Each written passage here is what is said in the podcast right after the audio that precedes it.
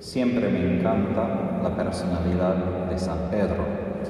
Él muchas veces hace la pregunta que los otros apóstoles no se atreven a preguntar, aunque podemos averiguar que probablemente estaban pensando lo mismo, pero no tenían la valentía de decirlo. Pedro, que ve la enseñanza de Jesús a lo que pasó antes de hoy en el Evangelio, es el joven rico que se acerca a Jesús se enseña que hay que dejar todo para seguirle.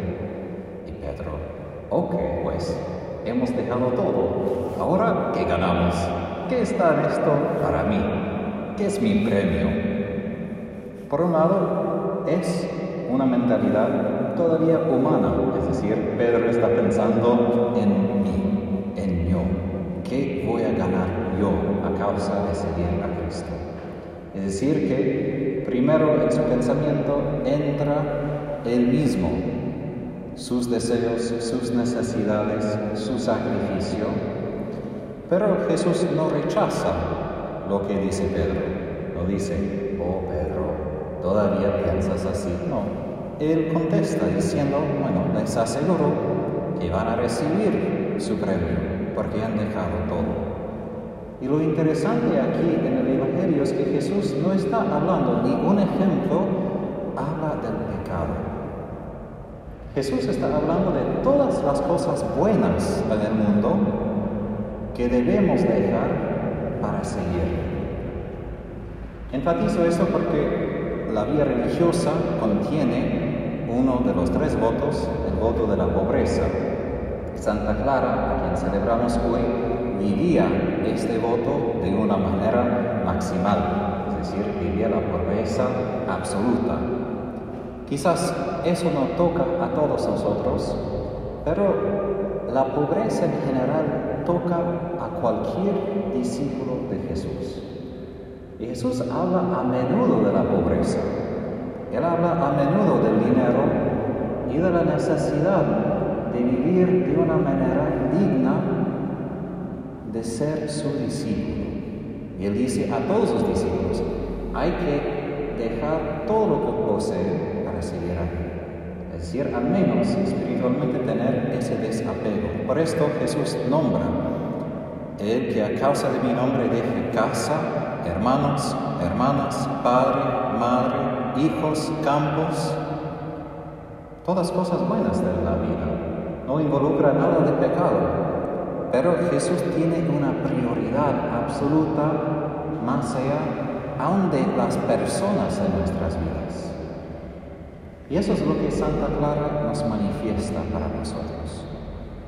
Que poseer a Jesús es lo más importante en la vida. Y no simplemente poseer a Jesús entre otras cosas, como tener toda mi vida y Jesús. Tenemos una frase en inglés, no sé exactamente la palabra en español, cuando tienen pasteles, tiene como el parte del pan del pastel y después tiene esta cosa de azúcar llamamos esto en inglés icing.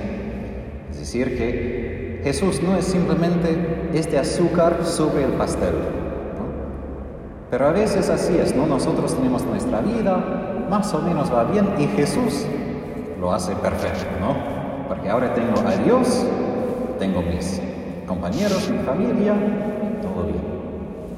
Pero como Pablo en la primera lectura dice, esto es quizás el capítulo mío favorito de todos de Pablo, porque habla como de su propia espiritualidad, todo me parece una desventaja comparado con el inapreciable conocimiento de Cristo Jesús, mi Señor.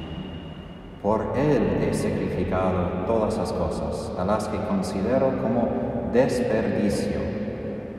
En griego, la palabra Quizás no fue una palabra tan mala, pero fue una palabra vulgar.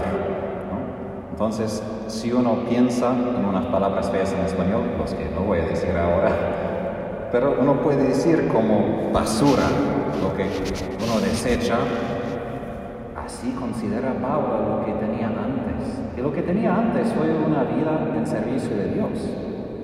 No está hablando de vivir en las calles y, y cometer pecados. Otra vez enfatizo todo esto porque cuando nosotros nos enamoramos de Dios, el resultado es que en vez de como tener en nuestras manos, como agarrar todas esas cosas, podemos las manos y dejar todo esto al lado. Entonces, amar a la pobreza no es amar simplemente a una idea en la mente o amar a una vida difícil. Es amar a Jesús de tal manera que ya he encontrado todo lo que necesito. Entonces todo esto se hace como distracción ahora. Esto me pesa. Cuando los astronautas tienen que subir hacia el cielo, ellos miden exactamente el peso que está en el cohete, en su nave, en todo, porque cualquier cosa extra puede causar mucho daño y ha hecho mucho daño cuando no tenía la matemática correcta. Y lo mismo para nosotros. Para llegar hacia el cielo hay que preguntar, ¿qué tengo dentro de mí? Porque si tengo demasiado peso, aún de cosas buenas, resultará difícil llegar, porque salir de esa atmósfera, vemos, cuando sube el cohete, exige mucha gasolina, mucha nafta para salir. Para eso para nosotros también. Entonces es para nuestra ventaja que seamos ligeros, que no subamos a la montaña para conocer a Dios con mucho peso. Recuerdo cuando yo estaba en colegio en Estados Unidos hace unos años que mi maestra, la profesora, ella contó su experiencia de estar en el noviazgo y que en los meses antes de su boda ella se adelgazó mucho y no porque estaba intentando adelgazar, Simplemente que por la primera vez en su vida estaba tan feliz porque se ha encontrado este hombre tan digno de su amor, de vivir con él en el matrimonio por toda la vida, que simplemente se había olvidado de la comida. No le importó. No fue que ella haya pensado, mira, yo voy a no comer los postres. Simplemente ella estaba tan llena con su futuro esposo, su amor, que todo el resto, como Pablo dice, fue como desperdicio.